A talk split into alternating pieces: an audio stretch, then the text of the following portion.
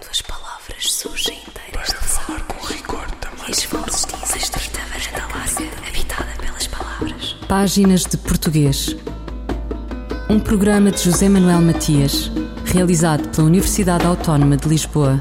Uma estrita varanda larga, habitada pelas palavras. Para falar com rigor da máquina do mundo. Quando as palavras surgem inteiras das águas e as vozes dizem os nomes na Casa da Língua. A presença europeia no chamado Novo Mundo não rasurou por completo o mapa linguístico naquela região vastíssima, a que se chamou o Magno Rio Amazonas. Falar de línguas é falar de pessoas, grupos humanos, em rede ou isolados, e declinar uma das dimensões principais da cultura. Foi também assim na Amazónia, mais como resistência do que resiliência, esse eufemismo. No Brasil, apesar da predação ecológica, aconteceu debate e investigação, corporizado no primeiro Simpósio Internacional de Descrição, Análise e Ensino de Línguas, iniciativa do Grupo de Pesquisa Observatório de Linguagem e Sudeste do Pará, realizados em abril, a semana e meia de se comemorar o Dia da Terra e de se acenar ao dia do achamento a 2022 do que viriam a ser as terras de Vera Cruz. Criado em 2003, o Olispa surgiu com o objetivo de descrever, documentar e analisar linguisticamente corpora orais e escritos nas regiões sul e sudeste do Pará, ocupando-se de fenómenos de variação linguística em diferentes níveis. Desde a sua criação, diversas investigações já foram realizadas. Nesta perspectiva, teve este primeiro CIDAEL como objetivo essencial discutir a heterogeneidade linguística e da implicação desta no ensino de língua portuguesa, estendendo a discussão para além das regiões sul e sudeste do Pará.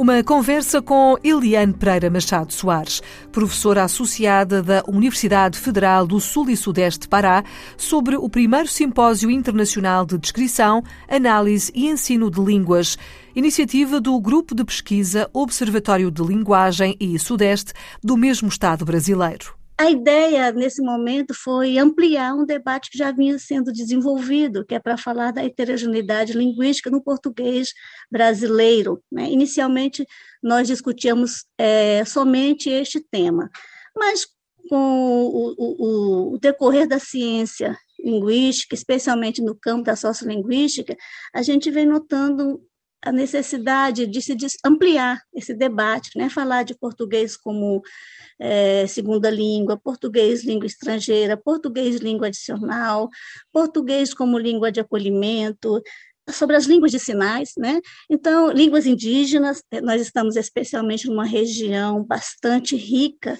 né, em diversidade cultural e étnica. Então, este simpósio ele veio atender a uma necessidade que se impôs sobre o grupo. Vamos ampliar o debate, vamos falar um pouco mais de questões que são urgentes e emergentes no contexto atual do português brasileiro. Como referiu, essa é uma zona onde existe uma, uma riqueza uh, cultural e linguística. Tendo em conta essa diversidade cultural e linguística, poderemos considerar que existem aqui, nessa região, na região da Amazónia, existem dialetos, uma vez que, como referiu, eh, existem então uma influência grande de línguas indígenas?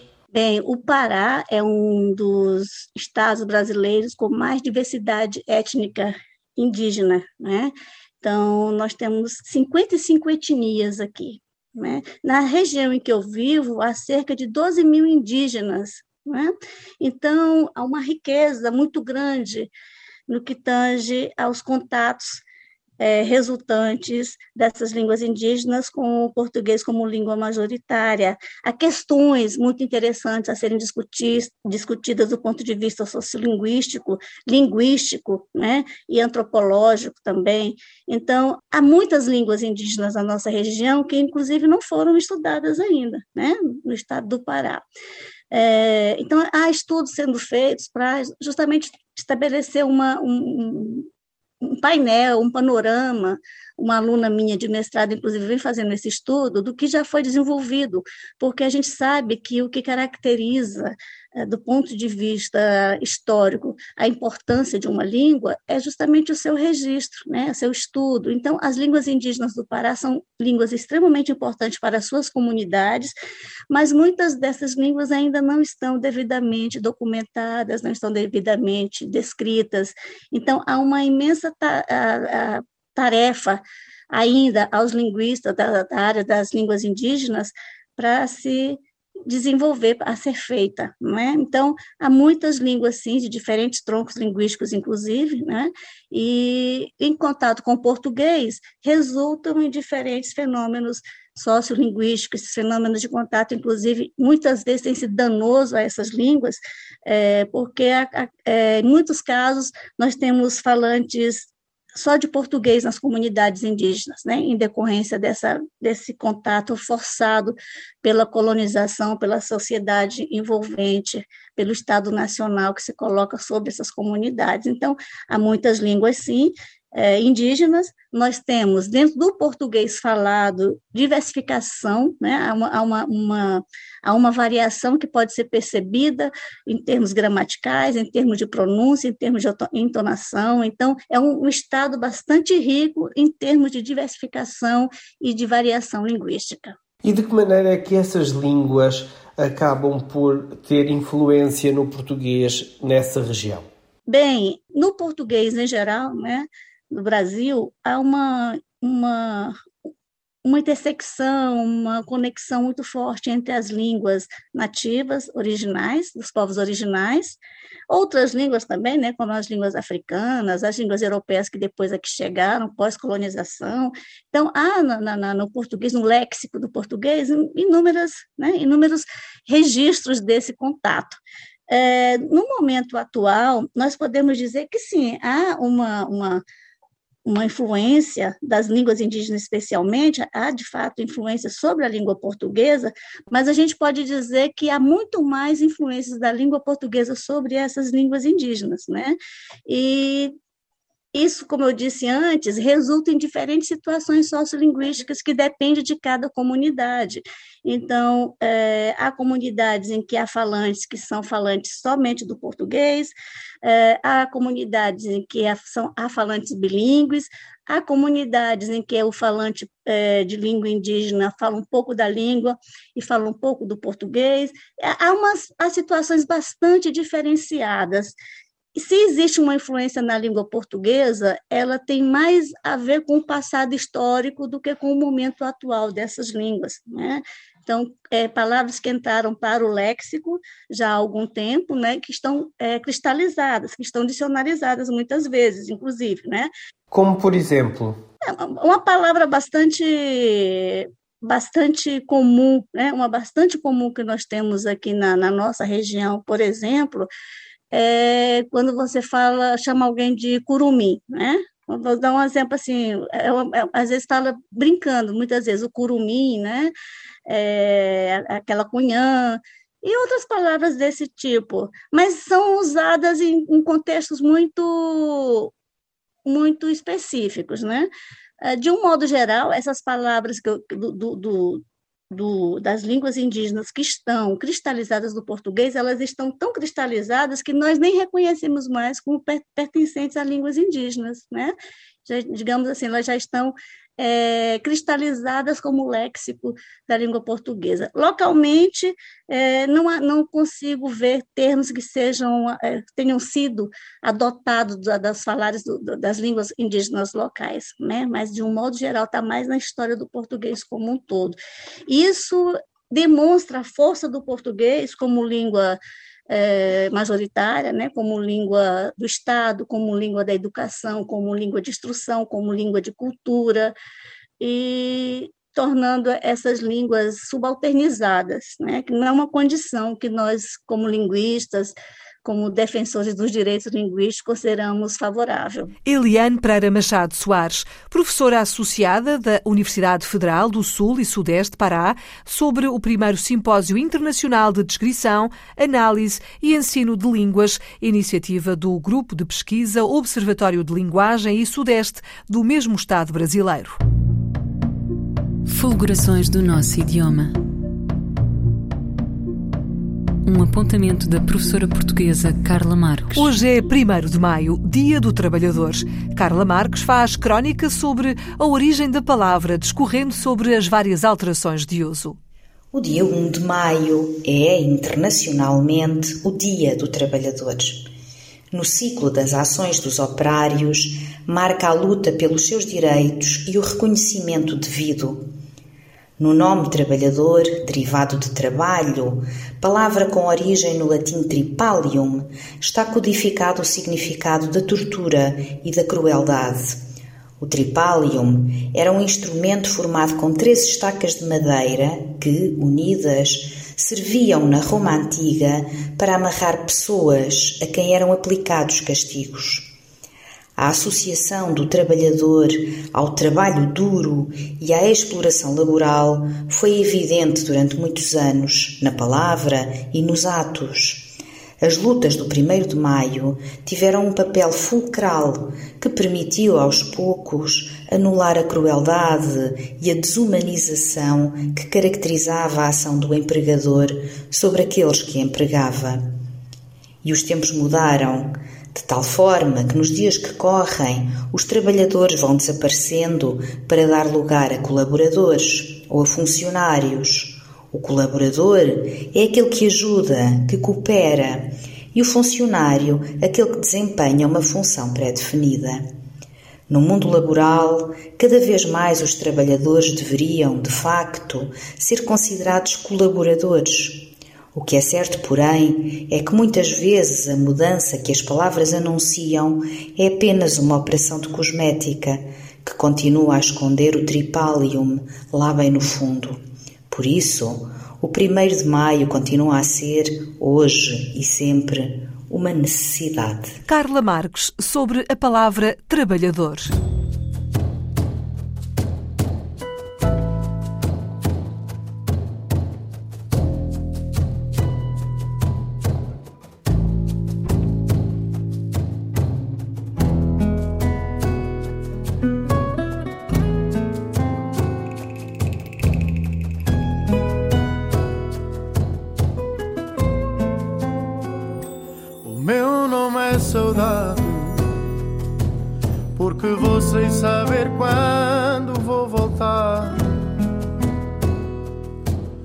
Tão só e ninguém me sabe acalmar.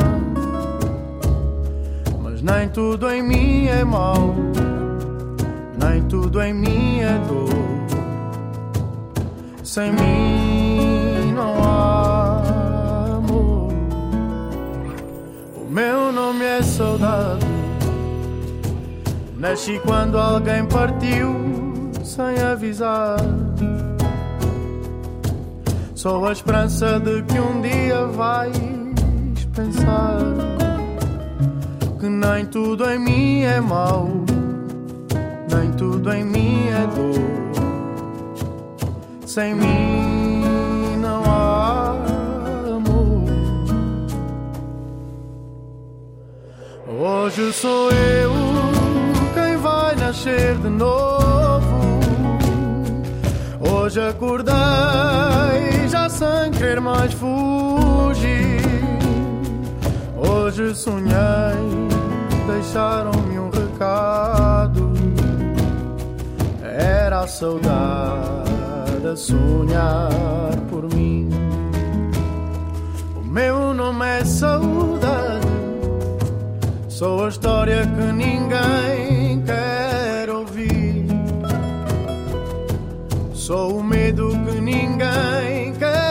quer sentir. Mas nem tudo em mim é mau, nem tudo em mim é dor. Sem mim não há amor. Hoje sou eu quem vai nascer de novo. Hoje acordei já sem querer mais fugir. Hoje sonhei, deixaram-me um recado. Era a saudade a sonhar por mim. Hoje sou eu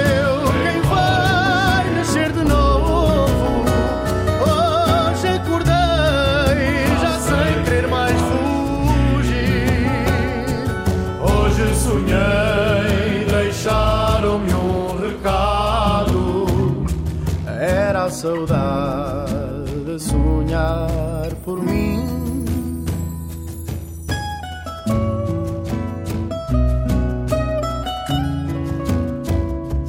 Era a saudade a sonhar por mim. Meu nome é Saudade, Luís Trigacheiro. Quantas palavras?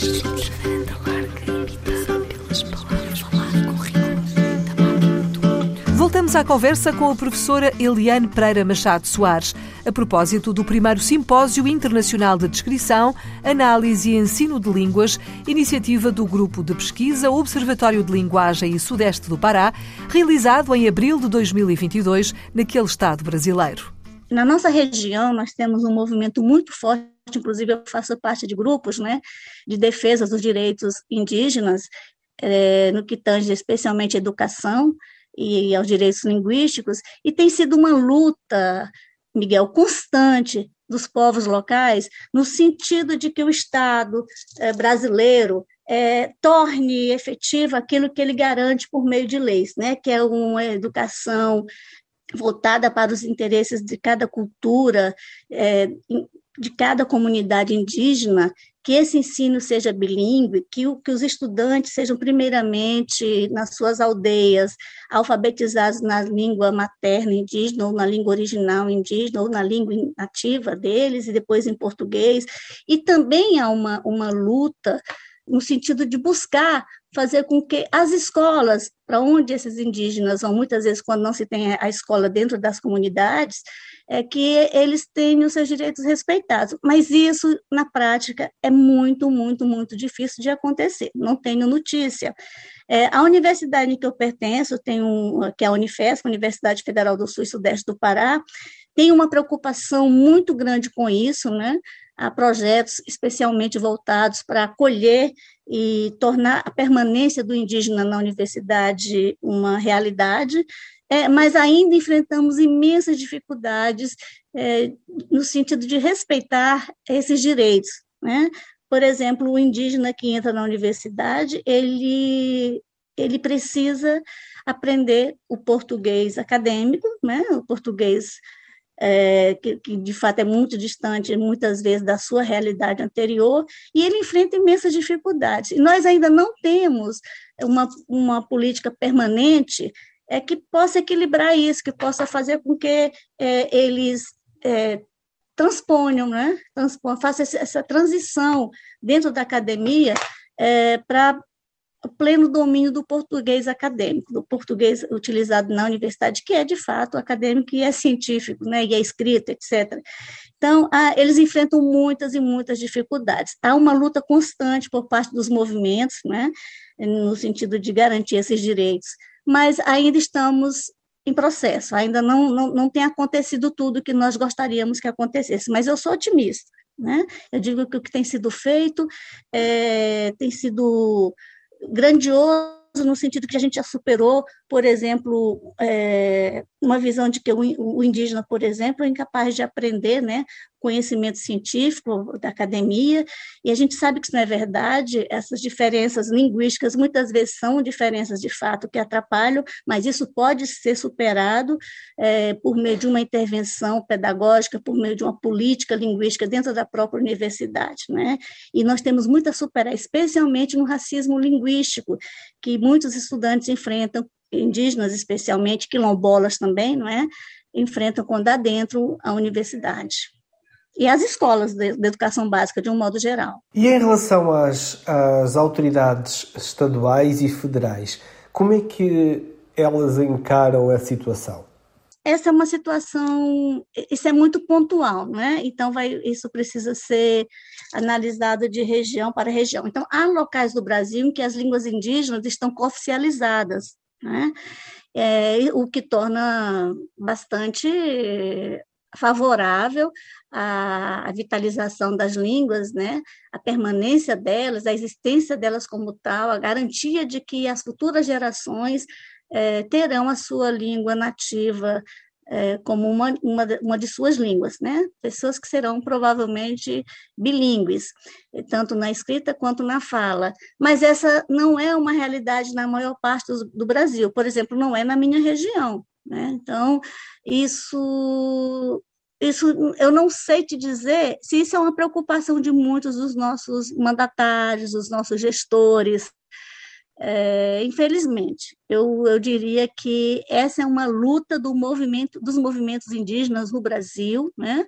dos movimentos é, que, que, representam é, as, é, falantes de línguas minorizadas ou subalternizadas e, outro, e outras questões né, também que estão envolvidas em tudo isso. Então, é uma luta constante. E nós estamos aqui é, por exemplo, o nosso simpósio, ele trouxe esse debate, né? nós tivemos uma mesa que trouxe três estudiosos de questões indígenas é, no Brasil, e dois especialmente da nossa região, que discutiram é, bastante, de modo bastante é, interessante, informativo, produtivo sobre a questão. Eliane Pereira Machado Soares, professora associada da Universidade Federal do Sul e Sudeste de Pará, sobre o primeiro Simpósio Internacional de Descrição, Análise e Ensino de Línguas, iniciativa do Grupo de Pesquisa Observatório de Linguagem e Sudeste do mesmo Estado brasileiro.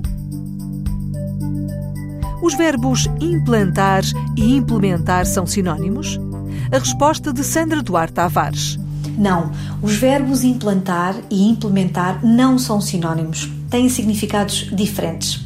Vamos começar com o verbo implantar, que significa instalar, estabelecer alguma coisa. Por exemplo, o pai do João decidiu implantar várias clínicas de saúde na Zona Norte o verbo implementar é o ato de concretizar ou desenvolver alguma coisa. Pode ser sinónimo de promover. Por exemplo, os alunos de engenharia vão implementar um projeto inovador, ou seja, vão desenvolver um projeto inovador. Sandra Duarte Tavares, linguista. Eu, El Rei, faço saber aos que este alvará virem que hei por bem me apraz dar licença a Luís de Camões para que possa fazer imprimir nesta cidade de Lisboa uma obra em octava rima chamada Os Lusíadas. Estante Maior, em colaboração com o Plano Nacional de Leitura. A palavra não responde nem pergunta, a massa. A palavra é a erva fresca e verde que cobre os dentes do pântano. A palavra é poeira nos olhos e olhos furados. A palavra não mostra. A palavra disfarça. José Saramago publicou esta crónica dos seus tempos de jornalista no Vespertino A Capital, em livro lançado em 1971, sob a chancela da editorial Arcádia. Um excerto aqui pela voz da atriz Maria Henrique. As palavras são boas. As palavras são más. As palavras ofendem. As palavras pedem desculpa. As palavras queimam. As palavras acariciam. As palavras são dadas, trocadas, oferecidas, vendidas e inventadas. As palavras estão ausentes. Algumas palavras sugam-nos, não nos largam. São como carraças que vêm nos livros, nos jornais, nos slogans publicitários, nas legendas dos filmes, nas cartas e nos cartazes. As palavras aconselham, sugerem, insinuam, ordenam, impõem, segredam, eliminam. São melífluas ou azedas. O mundo gira sobre palavras lubrificadas com óleo de paciência. Os cérebros estão cheios de palavras que vivem em boa paz com as suas contrárias e inimigas. Por isso, as pessoas fazem o contrário do que pensam, julgando pensar o que fazem. Há muitas palavras Há também o silêncio. O silêncio, por definição, é o que não se ouve. O silêncio escuta, examina, observa, pesa e analisa. O silêncio é fecundo. O silêncio é a terra negra e fértil, o humus do ser, a melodia cantada sob a luz solar caem sobre ele as palavras. Todas as palavras. As palavras boas e as más. O trigo E o joio? Mas só o trigo dá pão. José Saramago, um excerto de uma crónica publicada no Vespertino A Capital, lido pela atriz Maria Henrique. Ouviram páginas de português, as despedidas de Filomena Crespo, José Manuel Matias, Luís Carlos Patraquim, Miguel Roque Dias e Miguel Vanderkellen. Quando as palavras surgem inteiras de falar com rigor também. E as vozes dizem estreita varanda larga, habitada pelas palavras. Páginas de português. Um programa de José Manuel Matias, realizado pela Universidade Autónoma de Lisboa. Uma estrita varanda larga, habitada pelas palavras. Para falar com rigor da máquina do mundo. Quando as palavras surgem inteiras das águas e as vozes dizem os nomes na casa da língua.